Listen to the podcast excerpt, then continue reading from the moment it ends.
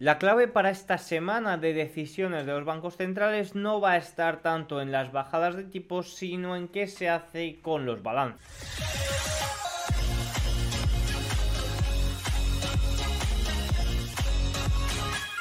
Muy buenas a todos y bienvenidos un día más al canal. Hoy es lunes 22 de enero de 2024 y en este momento son las 21.03 hora española, 15.03 horario ET. Ya saben, hoy es lunes, los lunes no suele haber mucho dato macro que comentar y pues sí que haremos algún comentario pues sobre eh, papers o informes de bancos centrales. Hay uno especialmente de Morgan Stanley muy relevante. También hemos conocido datos de The Conference Board sobre la situación económica. Prácticamente ya se va acercando el indicador adelantado a 22 meses de eh, contracción que, tuvo cuando la época Lehman Brothers. Ahora vamos a verlo y también pues ya saben que arranca una semana muy importante en cuanto a resultados y que sobre todo se está gestando una gran divergencia durante la semana pasada entre los rendimientos y la renta variable. Todo ello es lo que tenemos que comentar. Vamos a ello.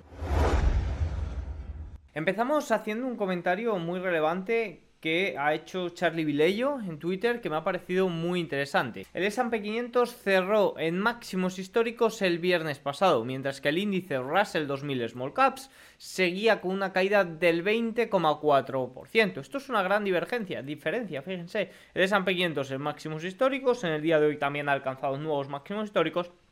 Y el Russell 2000, que fíjense cómo se encuentra a más de un 20%, fíjense, a más de un 20% de los antiguos máximos históricos registrados en noviembre de 2021. ¿Qué ocurrió? Ah, bueno, y nos dice, es la mayor caída del Russell 2000 que hemos visto nunca con el S&P 500 en máximos históricos. ¿Qué ocurrió después de las tres mayores caídas anteriores del Russell 2000 cuando el S&P 500 estaba máximos históricos? Ambos índices subieron durante el año siguiente con el S&P 500 superándose y superando y uniéndose al S&P 500. Fíjense, el 7 de abril de 1999 el eh, Russell 2000 tenía una caída de un 19,2% con respecto al S&P 500. El año siguiente el S&P 500 subió un 14,3% y el Russell 2000 subió un 36,5% y se llegaron a equilibrar. El 13 de febrero de 1991 había una diferencia de un 13,5%. Al año siguiente el S&P 500 ganó un 12,1% y el Russell un 35,5% y se llegaron a equilibrar. Y la otra fue el 21 de enero de 1985 que había una diferencia de un 13,3%. Al año siguiente el S&P 500 ganó un 17 y el Russell 2000 un 18,2 más que el Russell, eh, más que el S&P 500, pero no se llegó a equilibrar de una forma tan rápida, sino que tardó algo más. Por tanto, esto nos muestra una estacionalidad bastante favorable. Evidentemente, eh, deberíamos de preguntarnos por qué el S&P 500 está en máximos, que también es algo que quiero tratar en el día de hoy. Fíjense que lo tengo por aquí. Fíjense este gráfico como solo hay un sector de los 11 que componen el S&P 500 que se encuentra en máximos en el eh, día que, ha, que, ha, superado los máximos históricos de finales de 2021, principios de 2022. Fíjense que ni siquiera el servicios de comunicación, que también hay una parte de las FANC que se están comportando bastante bien, ha superado esos niveles previos. Es que ningún sector, solo el sector tecnológico es el que es el culpable de que el S&P 500 se encuentre en este momento en máximos históricos. Evidentemente, bajadas de tipos beneficia especialmente a las eh, pequeñas compañías y más una bajada de tipos en caso de que no haya recesión económica. En ese caso, muchísimo mejor se verían aún más beneficiadas. Dicho esto, que es un dato bastante curioso, vamos con los indicadores adelantados de, de Conference Board. Aquí hay una falta de ortografía, es adelantados, no adelantados. De Conference Board nos muestra cómo su indicador adelantado continúa su declive en diciembre, cayendo un 0,1% respecto al mes de noviembre. Eso sí, ligeramente inferior a la expectativa que lo situaba en una caída de un 0,3%. Esto es la menor caída mensual desde marzo de 2022 y fíjense que eh, todavía nos encontramos lejos del rango positivo del indicador. El contribuyente positivo más importante para el índice fueron los precios de las acciones y el contribuyente negativo más importante fue los nuevos pedidos del ISM. El ley de Estados Unidos cayó ligeramente en diciembre, continuando señalando una debilidad subyacente en la economía de Estados Unidos, dicen desde The Conference Board. A pesar de la caída general, 6 de cada 10 indicadores principales contribuyeron positivamente en diciembre. Sin embargo, estas mejoras fueron más que compensadas por las condiciones débiles en la manufactura, el entorno de altas tasas de interés y la baja confianza del consumidor. No está diciendo que muchos de los sectores han tenido un rendimiento positivo en, eh, de los segmentos eh, han tenido un rendimiento positivo en diciembre, pero que la debilidad sigue pesando eh, más. Fíjense, este es el vigésimo primer, es decir, 21 meses consecutivos de declive en este indicador adelantado de Confessboard y el vigésimo segundo de 24, apenas más corto que la racha de declives más larga desde Lehman Brothers, que fueron 22 meses consecutivos de declive desde junio de 2007 hasta abril de 2008. Es decir, vamos a tener, si el mes que viene eh, este indicador sigue en declive y, viendo cómo los últimos datos del ISM fueron más débiles, pues si la rama de servicios ya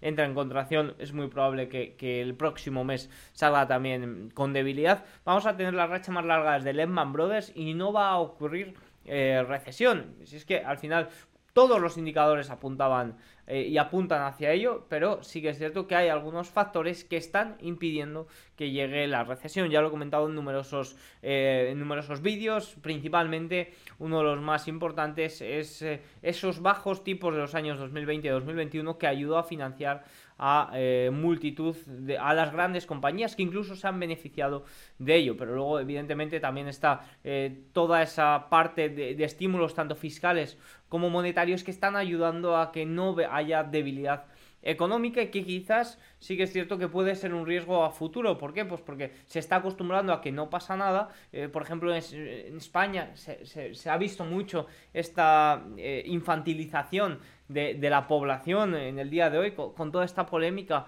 de, la mujer que, se quejaba en la sexta, de la chica de 26 años que se quejaba en la, sexta de la precariedad del periodismo y que, y que la contestaba un hombre que, que quizás debería de estudiar eh, ingeniería y al final es una infantilización de la población que no se hace responsable eh, de sus actos. No, voy a entrar en si me parece eh, o no precaria la, profesión del periodismo, ya me estoy metiendo en fregados que no me debo meter.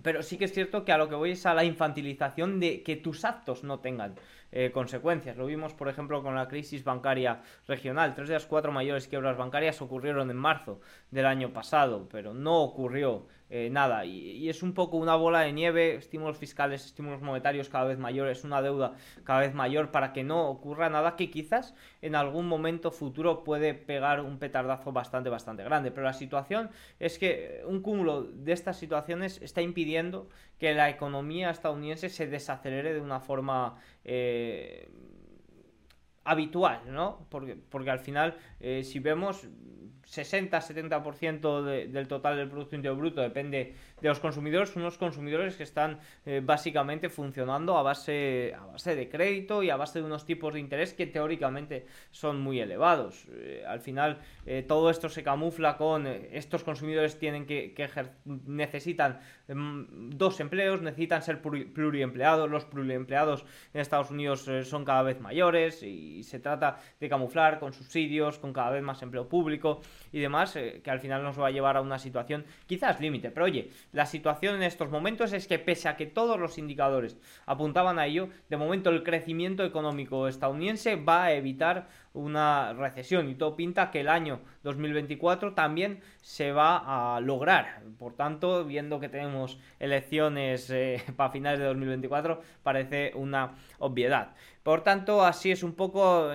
¿Qué nos dice de Conference Board sobre esta pata de la recesión? Nos dice: en general, esperamos que el crecimiento económico del Producto Interior Bruto se vuelva negativo en el segundo y tercer trimestre del año 2024, pero comience a recuperarse a finales eh, del año. Es un poco lo que nos dice. Fíjense aquí cómo el indicador, eh, tenemos en azul estos indicadores adelantados y en gris el Producto Interior Bruto estadounidense. Y fíjense como siempre que entraba en terreno de contracción, al final el Producto Interior Bruto tendía a venirse a la baja, aunque por ejemplo en el año 2001 no se llegó a entrar en profunda recesión, 2008 sí, pero oye, tendía a la baja, pero fíjense cómo en esta ocasión no tiende a la baja. También es cierto que hay grandes eh, diferencias con la situación actual con la anterior, especialmente por qué se ha provocado esa subida de tipos para paliar una inflación, una inflación que eh, por un lado era de oferta, pero por otro lado también era de demanda, con unos bajos de tipos demasiado, unos tipos demasiado bajos en los años 2020-2021 que ayudaron a financiar con una crisis del COVID-19 que provocó unos estímulos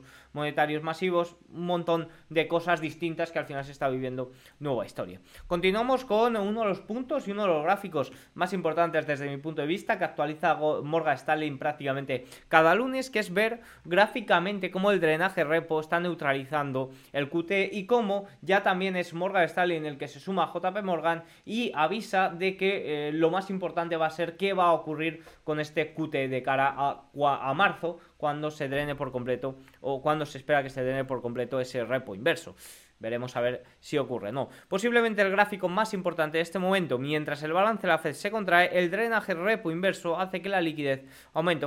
aumente. Fíjense lo que nos dice Morgan Stanley. Los precios de los activos son considerablemente más altos que hace tres meses, principalmente gracias al cambio de la Fed de tasas más altas por más tiempo a terminamos de subir tasas y es probable que comencemos a recortarlas en 2024. Además, los inversores también están empezando a considerar cuándo la Fed pondrá fin a su campaña de ajuste cuantitativo esto será muy importante tanto en los comentarios del BOE como del Banco Central Europeo, como por supuesto la Fed la semana que viene. Desde que comenzó esta última ronda de QT, el balance de la Fed se ha reducido en casi 1,5 billones. Sin embargo, aún está 500 mil millones por encima de los niveles de junio de 2020. O sea que no se ha corregido eh, prácticamente nada de esa expansión post-COVID, que siguieron en aumento al aumento, eh, que siguieron al aumento de alrededor 3 billones para contrarrestar el impacto de los cierres por COVID. Nos dice Morgan Stanley, si el balance de la Fed ha vuelto a niveles deseables es discutible. Tanto Morgan Stanley como JP Morgan creen que la Fed comenzará a reducir gradualmente el QT a partir de verano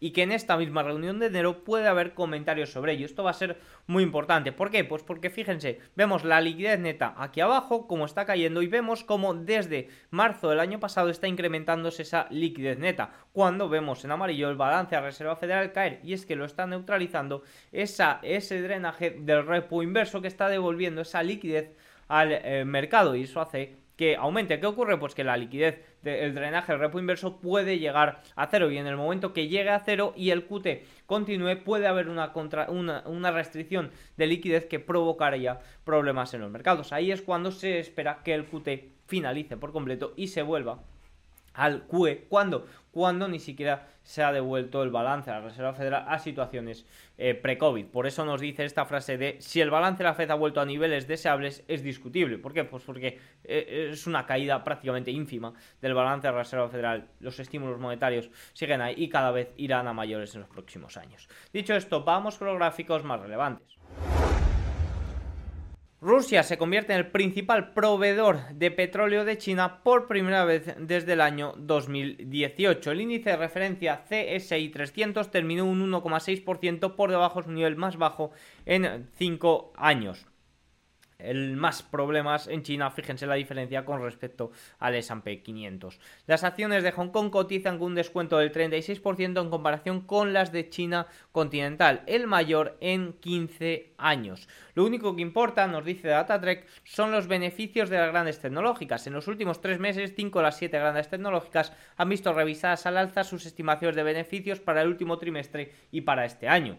Como grupo han registrado una medida una media de revisiones al alza en los beneficios del 6,7 y 4,9% para el último trimestre y 2024 respectivamente, considerablemente mejor que el S&P 500. Al final son las que realmente importan. Ya hemos visto qué sector era el que lideraba el S&P 500 y el único que se encontraba en máximos históricos, al igual que el S&P 500. Por tanto, las ganancias de los 7 magníficos sin duda van a ser el punto clave. Ya vimos como Taiwan Semiconductor la semana pasada movía a estas grandes tecnológicas por esa esas previsiones de alta demanda de chips relacionados con la inteligencia artificial. Pues creo que la clave va a estar muy por ahí. Sí que es cierto que todavía no ha habido muchas presentaciones, sí que he visto algún comentario con respecto de que la euforia por la inteligencia artificial ya no es tanto, sino que ahora lo más importante será, oye, pues qué está generando la inteligencia artificial. Ya no me vale que me digas que vas a invertir, que vas a sacar tal producto de inteligencia artificial, sino que ya quiero ver qué estás generando con la inteligencia artificial. Quizás ahí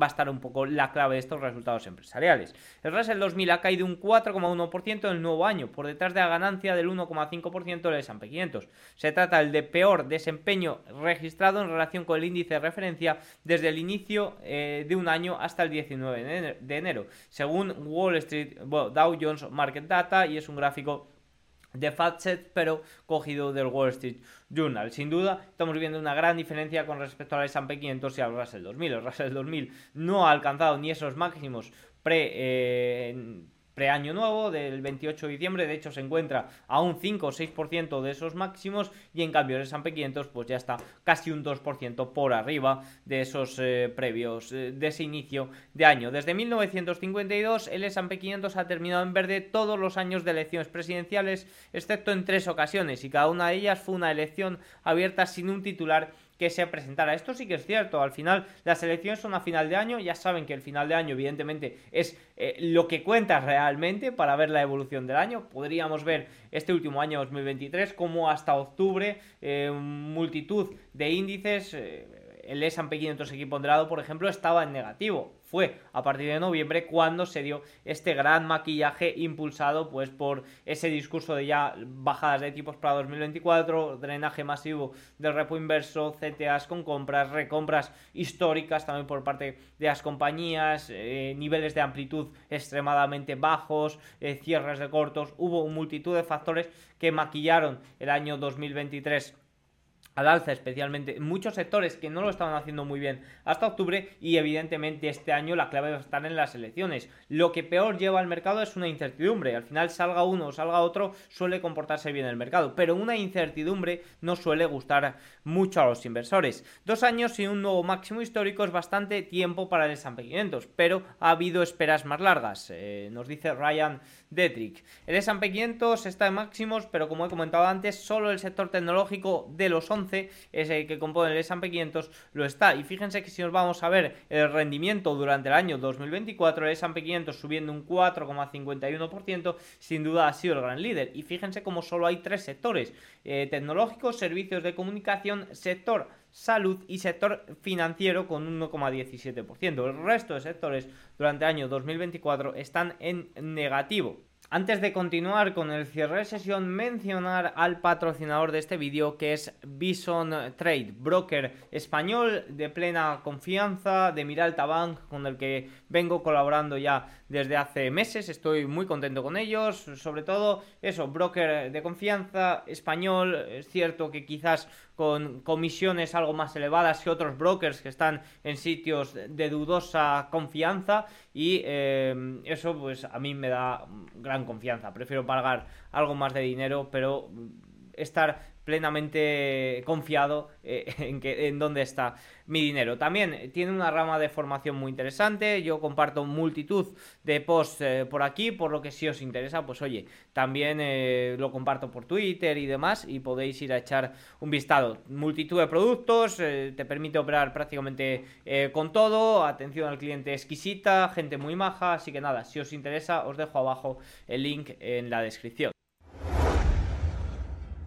Empezamos hablando por Europa. El Eurostock 600 sube en el día de hoy un 0,77%. Se ha beneficiado del cierre positivo que tuvimos el viernes en Estados Unidos y recupera terreno. Ya veníamos comentando ayer que cerraba por encima las velas semanales por encima de niveles de soporte muy importantes y en el día de hoy pues han tenido un buen movimiento. El futuro del Eurostox 50, es el futuro influenciado también por Estados Unidos, corrige, vamos, eh, sube ligeramente menos 0,12%.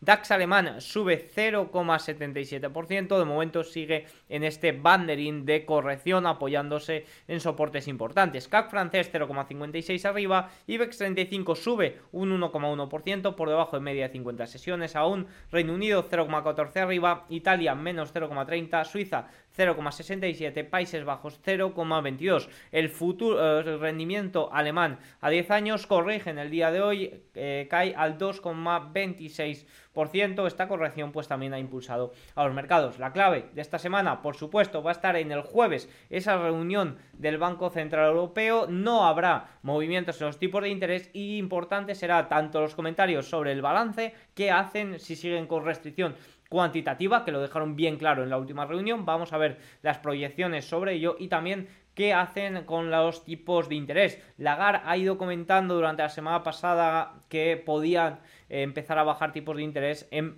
verano. Veremos a ver, sin duda esos comentarios van a ser muy claves. ¿Por qué? Pues porque si hay sorpresas y se acercan las probabilidades de bajadas de tipos, pues tendremos correcciones en los rendimientos alemanes, especialmente a 10 años, y tendremos, y especialmente a 10 años, y el tramo aún más corto, más eh, todavía, y tendremos movimientos al alza en los índices, pues quizás superando estos niveles de corrección. Ahora, si sigue manteniéndose muy dura, sobre todo después de los últimos datos de inflación que repuntaron con respecto a los datos anteriores, sí que es cierto que el efecto base tenía mucho que ver, pues podríamos ver continuación de estas correcciones eh, que estamos viendo en los índices. Si nos vamos a Asia, el Hansen corrige en el día de hoy otro 2,27%, ya hemos hablado en este vídeo largo y tendido, hemos mostrado gráficas de la mala situación china, la semana pasada hablábamos de esas compras masivas que estaban haciendo en ETFs, de esas restricciones a cortos para evitar eh, grandes caídas. Y fíjense cómo está prácticamente perdiendo los mínimos de octubre, noviembre del año 2022. Está cayendo en picado, la razón es principalmente es la falta de inversores extranjeros, no hay demanda. Hablamos de capitulación, podríamos hablar de capitulación como llevamos hablando ya eh, muchos meses. Por tanto, hasta que no haya fortaleza, oye, chico, yo aquí no, no miro. Nifty Indio eh, sube en el día de hoy un 0,20, pierde un 0,23% en el día de hoy. Muy buen rendimiento respecto a eh, China, por supuesto. Y el Nikkei japonés también un 1,62%. Recuerdo lo que mencionaba Harnett en el informe de ayer que decía que se está beneficiando de la salida de inversores extranjeros en China, de no invertir invertir en China, invertir en Japón se está beneficiando de eh, todo ello. Si nos vamos a Wall Street, a falta de 33 minutos para el cierre de sesión, vemos al Dow Jones subir un 0,36%. En este momento es el índice con mejor rendimiento. Fíjense, sobre todo impulsado por industrial y real estate que está teniendo un mejor comportamiento. Fíjense cómo en el día de hoy estamos viendo cómo las probabilidades de bajadas de tipos de marzo han desaparecido y se encuentran por debajo del 50%. En este momento son del 42,4%. Esto nos indica que no habría en este momento bajada de tipos eh, para marzo. Y sin duda, la gran, eh, el gran gráfico que tenemos que mirar si hablamos de la renta variable eh, americana es este, es la divergencia que estamos viendo entre el Nasdaq y el rendimiento americano a 10 años. Nasdaq, renta variable en general, podríamos meter también el S&P 500. El S&P 500 máximos 4.856, ha alcanzado nuevos máximos en el día de hoy. Por arriba no podemos trazar resistencias, por debajo 4.800 niveles importante. Equiponderado sube 0,6, se está viendo una mejora de amplitud. Nasdaq 0,15 sube en el día de hoy, peor comportamiento de los 7 magníficos. Russell 2000 sí que es cierto que está teniendo un gran comportamiento y sube un 1,86%. Fíjense que si nos vamos a ver eh, por capitalización bursátil, vemos como las pequeñas compañías están teniendo un gran rendimiento en el día de hoy. Fíjense, si nos vamos a ver eh, los siete magníficos, Tesla en el día de hoy ha sido rebajada de precio objetivo por parte de Morgan Stanley no termina de levantar cabeza, caída en picado desde el 28 de diciembre, veremos a ver si reconfigura y vuelve a mostrar fortaleza. Apple en el día de hoy sube un 1,19% después de los primeros datos de venta de las Vision Pro, Microsoft corrige ligeramente un 0,35% de menos a más, Nvidia 0,82%, Amazon menos 0,3%, también de menos a más, Google 0,33% y Meta menos 0,2%. Desde mi punto de vista, si os vamos a ver la fija vemos el rendimiento americano a 10 años corregir ligeramente en el día de hoy a 4,1. Ha llegado a estar por debajo del 4,1. Estamos viendo correcciones en rendimientos, movimientos al alza en los índices, pero la clave va a estar en cómo se va a frenar o cómo se va a juntar esta brecha, porque tenemos varias opciones y muchas van a estar ligadas por lo que ocurra esta semana, especialmente a final de semana con ese dato de PCE subyacente, el dato de inflación más relevante, también comentarios de la Fed y demás, pero esta semana sobre todo tenemos datos muy importantes a final de semana. Tenemos Producto Interior Bruto del cuarto trimestre, dato retrasado, pero sí que es cierto que al estar más cerca, porque cuando se conoce el dato final ya ah, son tres meses posterior, pero ahora mismo hay simplemente un mes, el dato del trimestre pasado es la primera revisión, sí que es cierto, no es nada oficial, pero bueno, puede ser, eh, puede provocar mayores movimientos en el mercado que si es un dato eh, tres meses posterior. Eh, se espera un dato superior al 2%, desaceleración desde el 4,9%, pero sobre todo la clave va a estar en ese PC subyacente, en esos datos de inflación que realmente importan a la Reserva Federal. Si se muestran unos datos de inflación mucho más calientes, mucho más elevados, que, que asusten realmente por una segunda ola de inflación, pues evidentemente los rendimientos van a subir, esto caería aún más y aquí veríamos una corrección de la renta variable. Ahora, ¿qué ocurre? Pues que vemos como en este momento, al igual que hace la semana pasada, no la anterior, eh, las probabilidades de bajada de tipos en marzo eran de un 80%, súper elevadas, pues ahora mismo sí que es cierto que está mucho más equilibrada. Si las bajadas, si las probabilidades de bajadas de tipos de momento se mantienen en que no va a haber bajada de tipos en marzo, que parece que la renta variable no se ha enterado, pues oye, eh, aquí sería el Nasdaq también el que corregirá y el que se acercará a los rendimientos. Ahora, si las probabilidades de bajada de tipos en marzo vuelven a aumentar considerablemente, pues quizás sea el rendimiento americano eh, a 10 años el que tenga que bajar, en este caso como es un gráfico inverso, subir para juntarse con la renta variable. Pero aquí hay una brecha muy importante que deberá cerrarse tarde o temprano. ¿Por qué? Pues porque lo viene cerrando. Al final, de una forma u de otra, lo viene cerrando. Y, la, divergencia la han provocado esta semana la renta variable. ¿Por qué? Las probabilidades de bajada de tipos de marzo se han difuminado. difuminado. Fíjense que ha pasado de un 80 a un 42%. Y sí que es cierto que hasta el miércoles tuvo un comportamiento a la baja, la renta variable, pero sobre todo impulsado por los siete magníficos y los grandes resultados de Taiwan eh, Semiconductor. No grandes resultados, grandes previsiones de Taiwan Semiconductor fue lo que impulsó de cara a final de semana. Ahí es cuando se creó la divergencia que de una forma u otra deberá eh, corregir. El VIX en el día de hoy 13,26. West Texas ha llegado a superar el 75%. Cuidado que eh, nos hablan ya de niveles importantes de CTA como se rompan los 75 dólares, puede haber entradas masivas y puede provocar movimientos al alza en el dólar. Muy atentos si rompe esos niveles de 75 dólares. El oro corrige ligeramente 0,46 en el día de hoy y Bitcoin corrige también un 3,16%, ojito perdiendo niveles de soporte base que lleva formando durante todo diciembre. Si continuamos un poco, vemos eh, los bonos en el día de hoy subir ligeramente, 0,48, media de 50 está ahí en niveles importantes. Sky, especialmente tramo largo, 20 años corrige hasta 4,44, 30 años 4,32. Fíjense a dos años cómo se encuentra en 4,38 la curva eh, de tipos 2, 3, 30 años sigue totalmente invertida. En divisas el dólar ligeramente al alza, después de estar buena parte del día a la baja, sube 0,03 respecto al euro, sube 0,12 respecto al yen, corrige el día de hoy ligeramente. Dicho esto, para mañana... Para mañana tendremos decisión de tipos de interés en Japón. No se esperan movimientos, se espera que los tipos se mantengan en territorio negativo después de que los datos de inflación salgan por debajo de lo esperado y después de la gran caída que tuvimos, eh, que se vio en los salarios reales. Y también, ya saben, Earnings esta semana presenta el 23% del peso del S&P 500 expectativas de momento bastante bajas, por lo que puede haber sorpresas a la al alza y para mañana tendremos resultados de Netflix, eh, Verizon, 3M, eh, compañías eh, sí que es cierto importantes, Johnson Johnson en la rama de salud. en el día de hoy al cierre también tendremos a Logitech. Luego ya para el miércoles Tesla, jueves Intel Visa, semana importante en cuanto a resultados. Así que nada, dicho esto, tienen todos los datos, espero que les haya gustado este vídeo, si es así, hacedmelo saber con un like, un comentario y nos vemos mañana. Chao.